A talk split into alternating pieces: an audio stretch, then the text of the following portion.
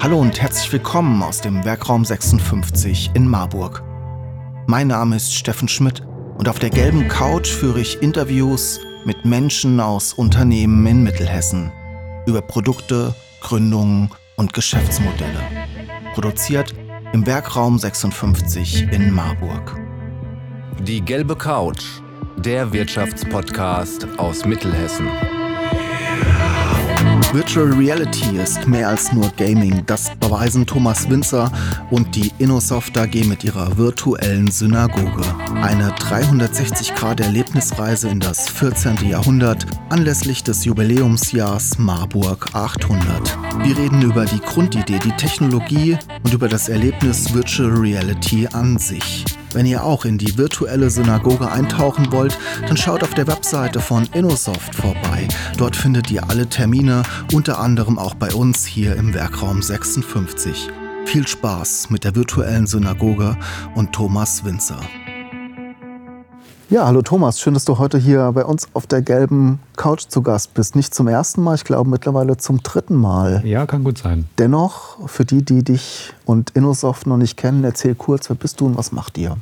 Also wir sind ein klassisches Software-Systemhaus, entwickeln Individualsoftware, haben drei Geschäftsbereiche, Beratung und die Softwareentwicklung und etwas, was wir als Innovation betreiben oder Innovation bezeichnen, wo wir uns mit neuen Technologien auseinandersetzen.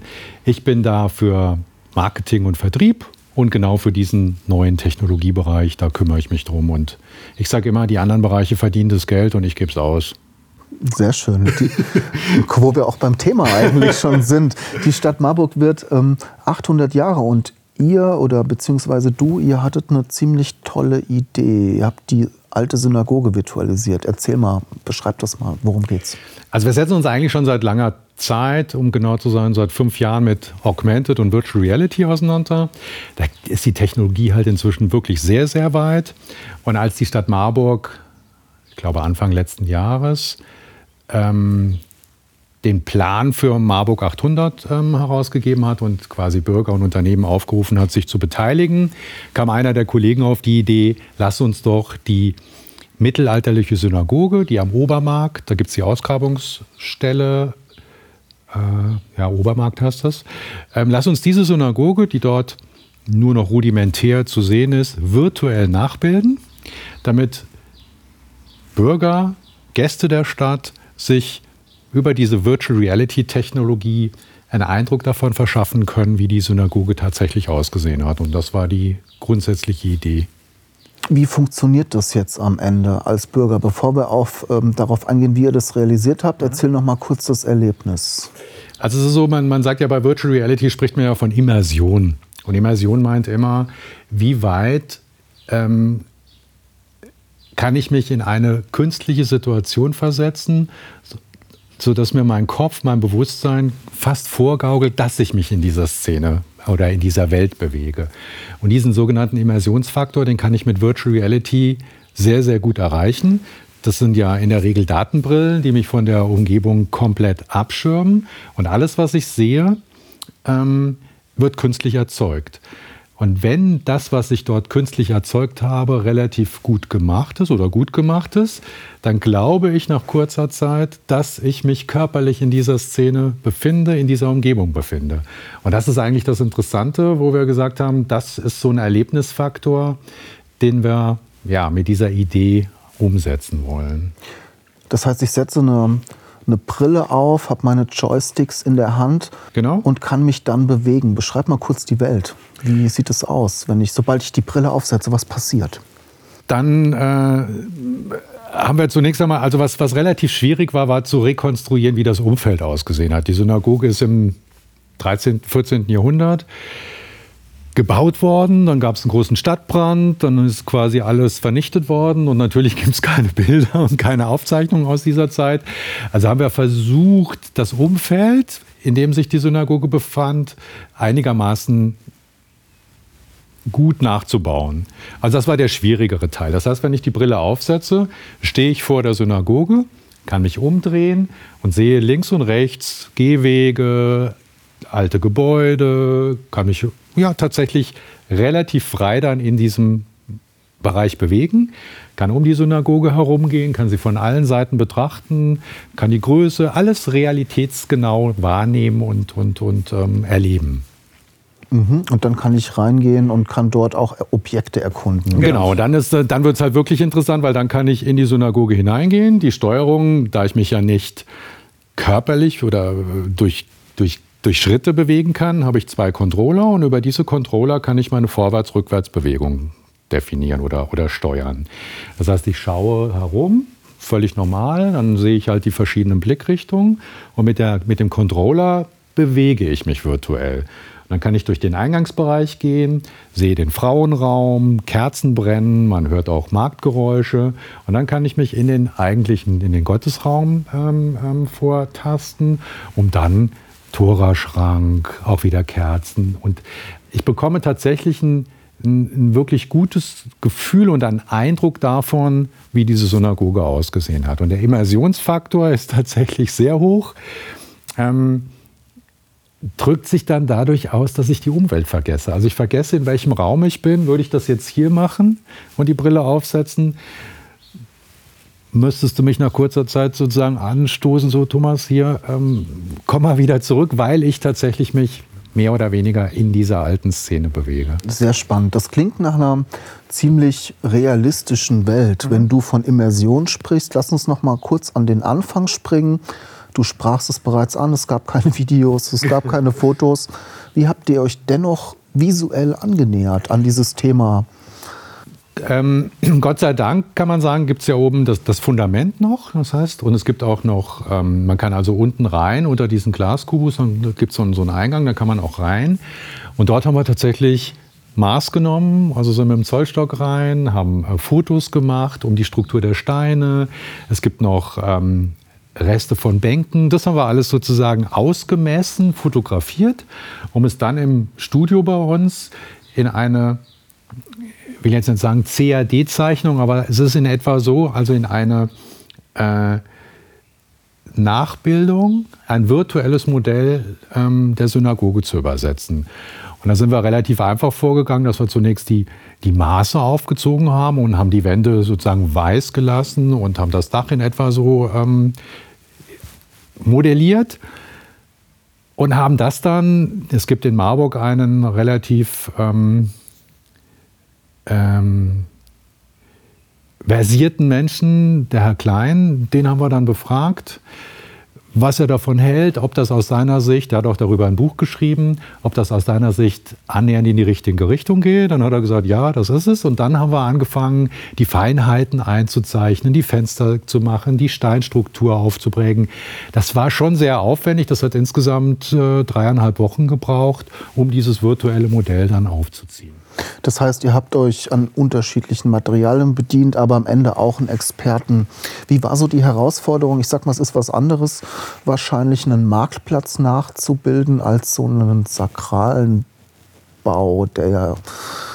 Wie war das für euch?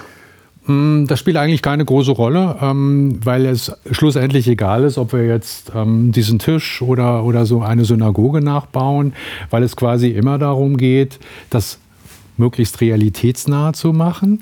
Das heißt, maßstabsgetreu, dass die richtigen Lichteinfall spielt da eine Rolle, die Schattierung, die Farbgebung spielt eine Rolle. Das ist aber im Grunde bei all diesen Objekten, ob es nun, ob es nun ähm, bestehende sind oder ob es vergangene, also nicht mehr existierende sind, ähm, ist das immer die gleiche Herausforderung. Wie lange habt ihr insgesamt, wie viele Menschen haben insgesamt an dem Projekt gearbeitet?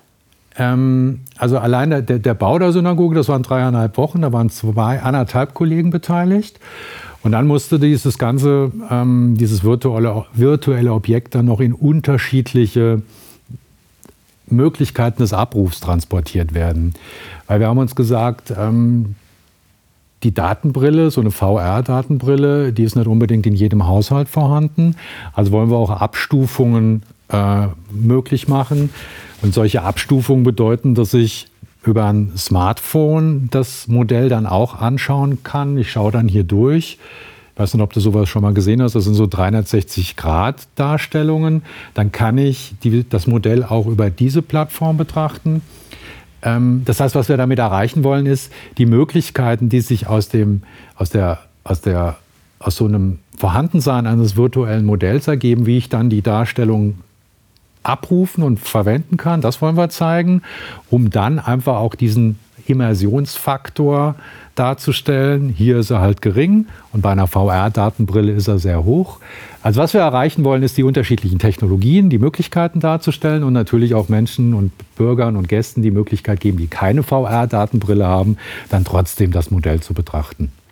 Das Visuelle ist das eine. Wir haben auch neulich schon über Audio gesprochen. Mhm. Hast du gesagt, habt da auch war für euch so ein Wow-Effekt? Oh, ja. Welche Rolle spielt Audio? Eine sehr große. Also wir haben, wir sind da relativ spät erst drauf gekommen, weil wir bisher in den, wir sind, sagen wir mal so, eher industriell geprägt gewesen bei diesen VR-Aufgabenstellungen. Das ja, vor allen Dingen so, ähm, so Lernumgebungen entwickelt worden sind, wie ich bestimmte Abläufe lerne. Dort hat der Ton oder die Akustik spielt da eigentlich eine untergeordnete Rolle, weil die Leute sich im Wesentlichen auf die, auf die Abläufe konzentrieren. Wir haben hier dann gesagt, okay, wir probieren das mal aus. Ich weiß gar nicht, wie die Idee entstand. Aber ich glaube sogar durch eine Mitarbeiterin der Stadt Marburg, die gesagt hat, es wäre ja schön das. Und das haben wir dann gemacht. Das heißt, wir haben ähm, mutmaßliche mittelalterliche Marktgeräusche in die Umgebung eingebracht. Und das Interessante bei solchen VR-Lösungen ist, dass man die auch dreidimensional komponieren kann, diese Geräusche. Was bedeutet, wenn ich außerhalb der Synagoge stehe, sind die Geräusche lauter, gehe ich in die Synagoge rein, wird alles ein bisschen ruhiger, gedämpfter, aber ich höre trotzdem noch diese, wenn dann, keine Ahnung, ein, ein Hahn kräht oder sowas, das höre ich dann noch von außen. Und dieser Faktor, der hat dann wirklich dieses Immersive dann noch mal ein Stück nach oben getrieben, weil wir zwar schon alle visuell unterwegs sind, aber da werde ich dir nichts Neues sagen, wenn das Visuelle gut ist, aber der Ton ist schlecht, dann ist, die, ist das Gesamtpaket möglicherweise nicht ganz so gut. Also der Ton hat nochmal einen ganz, ganz großen äh, Sprung nach oben gebracht. Der Ton schafft eigentlich erst den Raum. Man meint ja, ja man meint ja, genau. das Visuelle schafft den Raum, aber am Ende ist es der Ton. Genau. Sobald ich Vögel zwitschern, dann kann ich drei unterschiedliche Waldeinstellungen hintereinander schneiden. Wenn die mit Vögelzwitschern verbunden sind, hat man ein Erleben ja. des Raumes. Und das ist natürlich dann auch nochmal ein wichtiger Faktor, um die von dir angesprochene Immersion zu steigern. War für uns der allergrößte Lernfaktor bei, dem, bei, der, bei der Thema. Apropos Lernfaktor, ähm, das ist ja eine sehr, ich sag's mal in Anführungszeichen, fancy Experience, die ihr da gebaut habt. Wie ist jetzt der Link zu euren Industrieanwendungen, die ihr normalerweise macht? Also was ist eigentlich dein Hintergrund? Also der Hintergrund eigentlich zweierlei. Zum einen aufzuzeigen, was mit dieser Technologie machbar ist, was man damit leisten kann und auch zu zeigen, ähm, wie gering die technische Hürde ist, um es zu nutzen. Ähm, und das Zweite, wir haben im industriellen Umfeld seit gut anderthalb Jahren eine Mehrbenutzerumgebung, die es möglich macht, von unterschiedlichen Orten heraus in einem virtuellen Raum so etwas oder industrielle Anwendungen, Maschinen, Bauteile, was auch immer, gemeinsam zu erleben. Und das ist das Zweite, dass wir auch da zeigen wollen, welche Möglichkeiten in solchen Technologien bestehen. Das würde für Marburg bedeuten, ähm, wir haben ja unterschiedliche Zugangspunkte zu der Lösung. Also wird oben in der Brüder Grimm Stube wird ein virtuelles Studio eingerichtet sein. Bei uns unten in der Firma wird ein Studio eingerichtet sein und möglicherweise in New York sitzt gerade jemand, der eine VR-Brille hat. Und diese drei können über die Mehrbenutzerumgebung dann gleichzeitig in der Synagoge sich aufhalten und gleichzeitig die Synagoge erleben.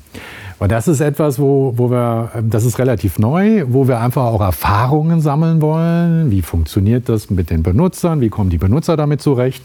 Also für uns ist, um es kurz zu machen, zum einen zu zeigen, welche Technologie, was mit der Technologie möglich ist und zum zweiten für uns ähm, aufzunehmen, wie Menschen, Nutzer damit zurechtkommen und mit, der, mit dieser Technologie arbeiten und welchen Nutzen sie daraus möglicherweise ableiten. Wir werden ja noch in zwei weiteren Folgen ja. diskutieren über das Thema Virtual Reality, auch über das Thema Metaverse. Mhm. Ist ja gerade ein großes Buzzword. Mhm. Und wenn ich von deiner Brille und jetzt gerade auch von diesem Verbundensein im virtuellen Raum höre, dann muss ich natürlich sofort an Metaverse und diese ganzen neuen Dinge äh, denken. Aber da reden wir beim nächsten Mal rüber. Wie geht es denn jetzt weiter in diesem Jahr ganz konkret? Ich weiß jetzt, Ende Mai geht's los Genau. und dann ähm, ist die virtuelle Synagoge an unterschiedlichen Orten erlebbar. Genau. Also am 25. Mai ist, der, ist die, äh, die offizielle Projektpräsentation und ab dem Moment sind diese Punkte, die ich gerade skizzierte, also in der, in der Brüder Grimm Stube und bei uns und über die Webseite bei uns, kann man das, ähm, will nicht sagen herunterladen, aber nutzen.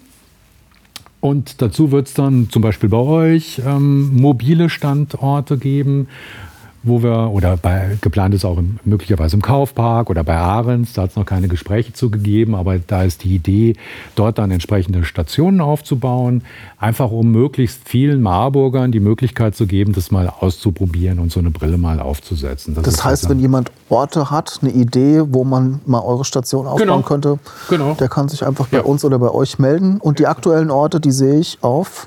Auf inusov.de schräger Marburg 800. Das sind, ähm, ist zum einen das Projekt beschrieben. Da findet man dann einen Download-Link für die eigentliche Software. Da kann man die verschiedenen Immersionsgrade sich ableiten und man fi- findet auch eine Übersicht über die Termine, Veranstaltungen, wo wir dann über das ganze Jahr, also es wird bis Ende des Jahres laufen, dann ähm, das Thema äh, befeuern werden, um es mal so auszudrücken. Dann kann man allen nur empfehlen, mal zu schauen, wo der nächste Punkt ist. Äh, da mal reinzuschauen. Wie lange Zeit muss ich einplanen? Ähm, das hängt ein ganz kleines bisschen davon ab, mit welcher Erfahrung ich komme. Wenn ich schon mal VR-Datenbrillen aufgehabt habe und hab, ähm, kann mit diesen Controllern umgehen, dann geht es relativ rasch. Dann könnte ich das auch von zu Hause aus machen. Wenn ich keine Erfahrung habe, dann sollte ich so eine Viertelstunde bis eine halbe Stunde mir die Zeit schon nehmen. Weil der eine oder andere, gerade wenn ich mich schnell in einer virtuellen Situation bewege, dann kann es schon sein, dass der Kopf sagt, uh, ich muss jetzt mal einen Moment verschnaufen. Es kann sein, dass es einem ein bisschen schlecht wird. Also, dass man, man muss seinem, man muss seinem Bewusstsein der Wahrnehmung einen Moment Zeit geben, um mit dieser äh, ähm, neuen Möglichkeit ähm, vertraut zu werden. Ich, klar, da- das hat immer was mit einlassen können zu tun. Ja, genau. Ich habe das Gefühl, sobald ich mich da aktiv äh, drauf einlassen kann, wird mir auch nicht schlecht. Wenn ich mich halt übermannt fühle von der Technik Ja. und mich dagegen wehre, Ja. dann treten solche Effekte ein, die möglicherweise unangenehm sind. Aber auch das ist ja spannend, einfach mal zu erfahren. Genau. Ich sage immer, man kann nur über Fisch urteilen, ob er einem schmeckt oder nicht, wenn man ihn mal probiert hat. Und so ist es auch mit diesen neuen Technologien. Grundsätzlich zu sagen, das ist nichts für mich, ich bin zu alt oder hm, das ist eigentlich der falsche Ansatz. Man kann auch mit 70 äh, sich mit solchen Dingen auseinandersetzen und eine Meinung dazu bilden und das zu beurteilen und abzuleiten, ob sich daraus vielleicht ein Nutzen ableitet ohne jetzt vorzugreifen, den Metaverse-Ansatz, dass ich mich sozusagen zukünftig nur noch in solchen Welten bewege, der ist Schwachsinn, das ist tatsächlich Unsinn. Wir sagen eher, es gibt bestimmte Aufgabenfelder, die ich eben gut mit solchen Technologien ergänzen kann, aber ich werde niemals so weit kommen, dass sich das normale Leben dann quasi nur noch virtuell darstellt. Ich denke, darüber reden wir dann in der dritten Folge. Was sind denn wirklich realistische, auch im Industriebereich? Oder sagen wir jetzt im, im Tourismusbereich, was sind denn realistische Anwendungsfälle, ähm, wo diese Technologie spannend ist? Bis dahin hat vielleicht der ein oder andere ähm, das Ganze ja schon erlebt und kann dann selbst das Ja. mit seinen Erfahrungen abgleichen. Ja, das wäre ja ganz schön. Wäre absolut Noch mal schön. kurz zum Abschluss. Hast du jetzt oder habt ihr Blut geleckt? Was würdet ihr als nächstes gerne nachbauen? Haben wir tatsächlich. Es gibt zwei ähm, Sachen in Marburg, die ich äußerst interessant finde. Zum einen natürlich die große Synagoge in der Universitätsstraße. Die ist deshalb interessant, weil sie sehr, sehr viel näher und, und präsenter ist durch den, durch den Garten des Gedenkens, so heißt er, glaube ich. Und das Zweite, was so ein bisschen, was ist so, das ist so ein, so ein, so ein, äh, so ein persönliches, ähm, so eine persönliche Idee ist der Rudolfsplatz, ähm, der ja in den 70er, Ja- 70er Jahren, glaube ich, ja komplett umgestaltet worden ist.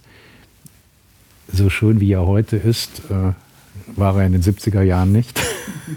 Aber das wäre eben äußerst spannend, mal ähm, die Möglichkeit zu geben, über die Weidenhäuser Brücke zu gehen und den Rudolfsplatz in den vor 70er Jahren zu erleben. Das ist äh, sehr, sehr interessant. Also jetzt bezogen auf Marburg. Super interessant, Thomas. Ich freue mich auf die nächste Folge. Ich freue mich auf die ähm, Aktionen hier im Werkraum. Das kann man auch bei uns auf der Webseite sich anschauen, wann ihr hier seid. Habe ich jetzt gar nicht im Kopf. Ich glaube, wir haben drei oder vier Termine jetzt über den Sommer ausgemacht. Ähm, ansonsten auf der InnoSoft-Webseite vorbeischauen ja. und Spaß haben. Danke, Thomas, für ja. deinen Besuch heute. Ich freue mich schon jetzt aufs nächste Mal, weil dann geht es uns Eingemachte. Metaverse, ich weiß, du freust dich drauf. Ich weiß nicht, ob wir dann Rechtsbeistand vorher befragen müssen über das, was ich dann so erzähle, aber. Ja, wir könnten ja den Henning Koch als Schiedsrichter oh ja. hier dazwischen setzen. Nach dem Motto, dass er der, kann dann immer ein, der kann dann immer einhaken. Alles klar, dann starten wir in den Arbeitstag. Ich danke dir, dass du da warst. danke dir. Bis bald. Bis bald. Sie wollen die gelbe Couch unterstützen und Ihr Unternehmen, Ihre Produkte und Dienstleistungen in unserem Podcast präsentieren?